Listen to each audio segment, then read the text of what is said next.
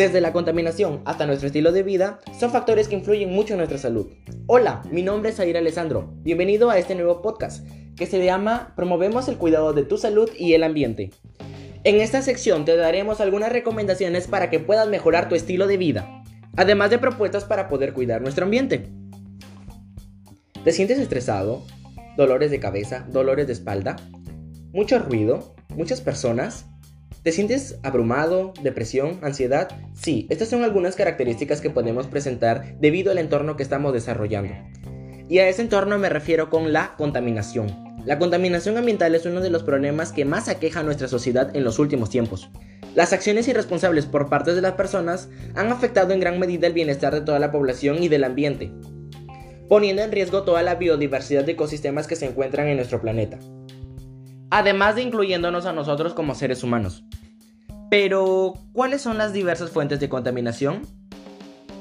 Podríamos ir desde la emanación de humos de dióxido de carbono por parte de los carros, hasta que nosotros arrojamos una botella o un plástico en la calle o al mar, desde los derrames de petróleo, desde emanaciones de dióxido de carbono también por parte de las grandes industrias, hasta en la agricultura, desde promover el uso de pesticidas y fertilizantes que no sean amigables hacia el ambiente y causen un gran impacto negativo en él.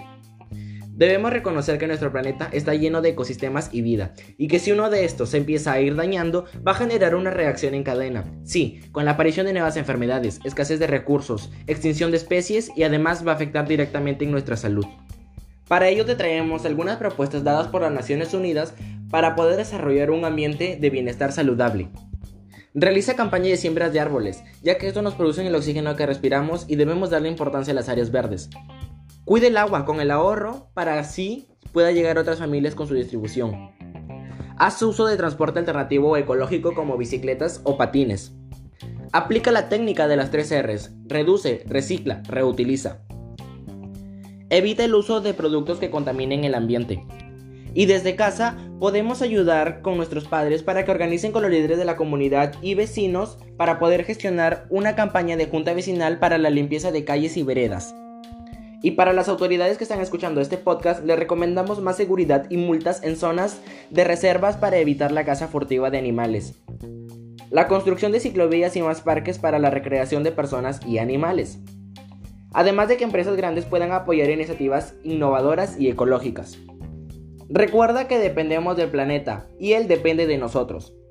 Para poder ir terminando, debemos resaltar que es importante promover acciones que reduzcan los altos índices de contaminación y comprometernos con su cumplimiento en favor del ambiente y en la salud de todos los seres vivos.